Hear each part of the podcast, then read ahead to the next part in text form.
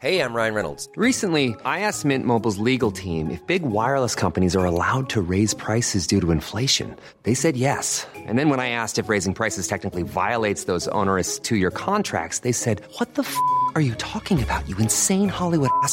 So to recap, we're cutting the price of Mint Unlimited from $30 a month to just $15 a month. Give it a try at mintmobile.com slash switch. $45 up front for three months plus taxes and fees. Promo for new customers for limited time. Unlimited more than 40 gigabytes per month. Slows. Full terms at mintmobile.com.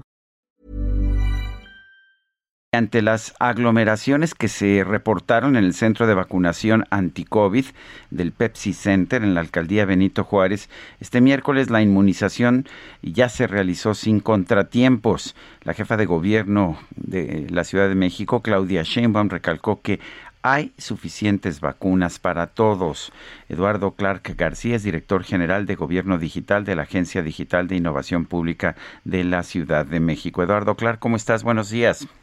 Hola, ¿qué tal? Muchas gracias por la invitación. Un gusto poder acompañarnos. Buenos días, Eduardo. ¿Qué pasó originalmente en el Pepsi Center y, y, cómo se resolvió la situación? ¿Y por qué se tomó la determinación de no utilizar, por ejemplo, la alberca olímpica como había pasado con anterioridad?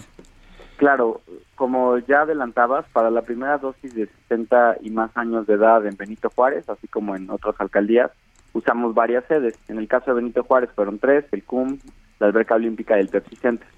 Posterior a, a la primera ronda de vacunación de 60 y más, cuando empezamos la segunda dosis en muchas alcaldías, recuerden estas son las últimas, empezamos a compactar sedes porque vimos que podíamos recibir a mucha más gente en sedes más grandes y es algo que iniciamos a hacer, menos sedes con mayor capacidad de vacunación cada una de ellas.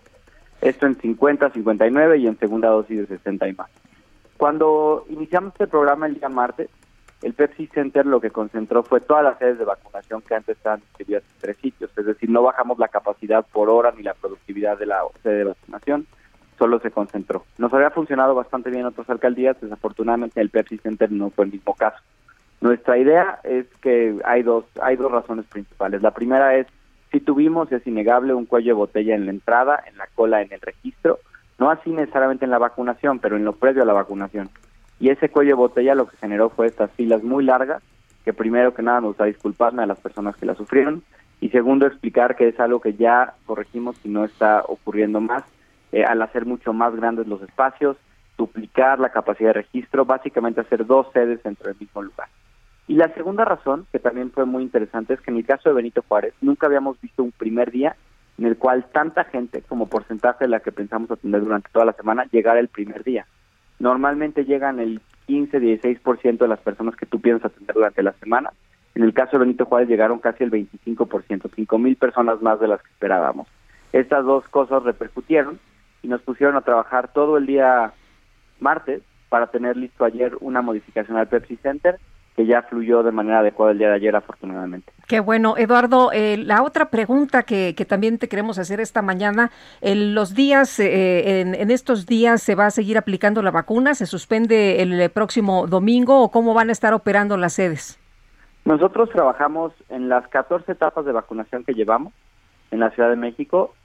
Siempre trabajamos cinco días a la semana, jornadas de cinco días que van normalmente, y lo hemos logrado en casi todas las etapas, de martes a sábado. Por esta razón, vamos a terminar antes de que sea la jornada electoral del domingo, vamos a terminar el mismo sábado a eso de las 3 de la tarde y ya habremos concluido no solo las segundas dosis de 60 y más de Benito Juárez, Álvaro Obregón y Cuauhtémoc, pero también la primera dosis de 40 a 49 en Coajimalpa, Coyoacán, Magdalena Contreras, Vilpalta y son esas cuatro. El, uh, a ver, vamos a ver, por ejemplo, por lo que viene. Eh, déjame utilizar mi ejemplo personal. Bueno, pues sí. no, no, no, me toca con mucha frecuencia. El sábado me toca a mí en Cuauhtémoc, en la Escuela Benito Juárez. Eh, no me tengo que ir a formar a las 5 de la mañana para que me dé tiempo, porque además al día siguiente son elecciones y trabajo todo el día. Y no me puedo dar el lujo de, de, de que me vaya mal. Eh, ¿Tú crees que puede, puedo ir a la hora que tengo y, y, y entrar y salir con razonable facilidad? Sí, sin mayor problema. De hecho, en la alcaldía Cuauhtémoc, que tenemos dos sedes, después la primera Benito Juárez, ahí en la colonia Roma Sur, uh -huh. así como la biblioteca Vasconcelos en la zona norte de la alcaldía, ahí en Buenavista. En esos dos lugares eh, no tenemos, no hemos tenido ningún problema, ha fluido de manera bastante constante. El sábado, además, que es el último día, normalmente de las jornadas es el día más tranquilo de todos.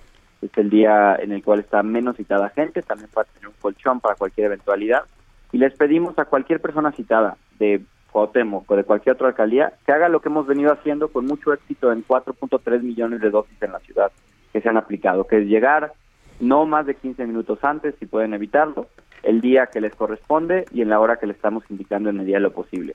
Hay excepciones, si ustedes tienen algo impostergable, si el sábado tienen que trabajar, pues pueden ir el viernes, pero nos ayuda muchísimo que la gente respete ese horario y ese día. Eduardo, se habla de récord de aplicación de vacunas. El día de ayer lo presumía el, presidente, hoy también se ha referido a ello. Eh, ¿Por qué? ¿A qué se debe? ¿Tenemos más vacunas o, qué es lo que está pasando? ¿Por qué se están aplicando más de lo que habíamos visto? En la ciudad sí nos están llegando muchas más vacunas de lo que esperábamos. Eh, nos han llegado nos han llegado pues vacunas cada vez más grandes los envíos. Llegamos a recibir al principio de la vacunación envíos semanales de 70 mil vacunas que nos daban solo para las pequeñas alcaldías, por ejemplo, Coajimalpa, Magdalena Contreras.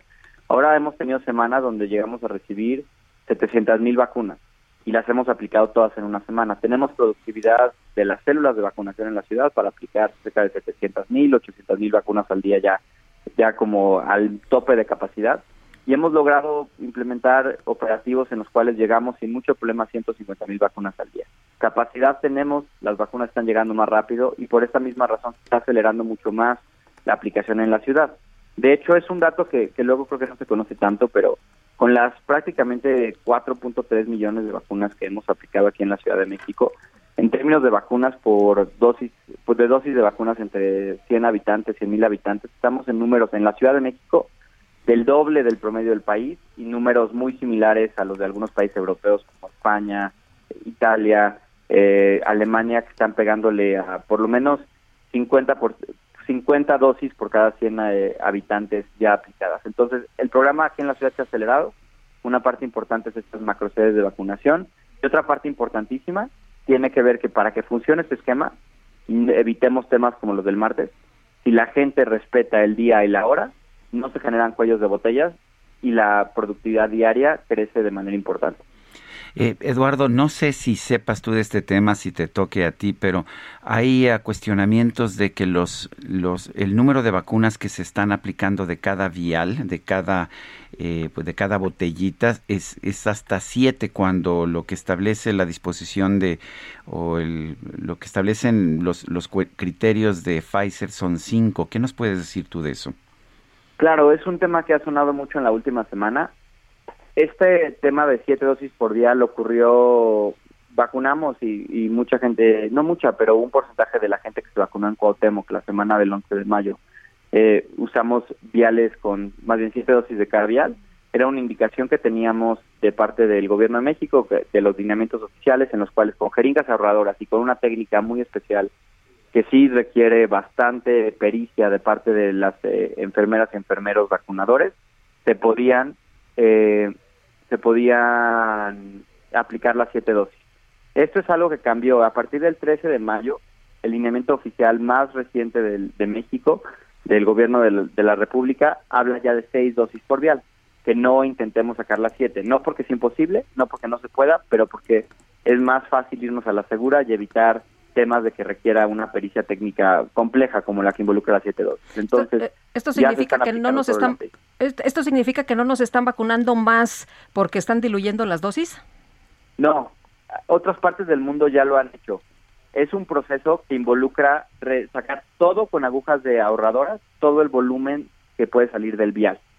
Pero no puso en riesgo a nadie, lo que les garantizamos es que a las personas que les vacunó con siete dosis se les vacunó con el, la molécula completa, con toda la dosis que tenían que recibir, pero de todos modos ya es algo que no estamos haciendo porque tenemos suficientes vacunas para no tener que hacer este proceso que es, es complejo, eh, es requiere pericia y eh, además involucra más tiempo de parte de las enfermeras para extraer ese, ese, ese líquido. Bueno, pues yo quiero agradecerte, Eduardo Clark García, director general de Gobierno Digital de la Agencia Digital de la Innovación Pública de la Ciudad de México, el haber conversado con nosotros. Con muchísimo gusto, un placer acompañarlos. Buen día. Buenos días.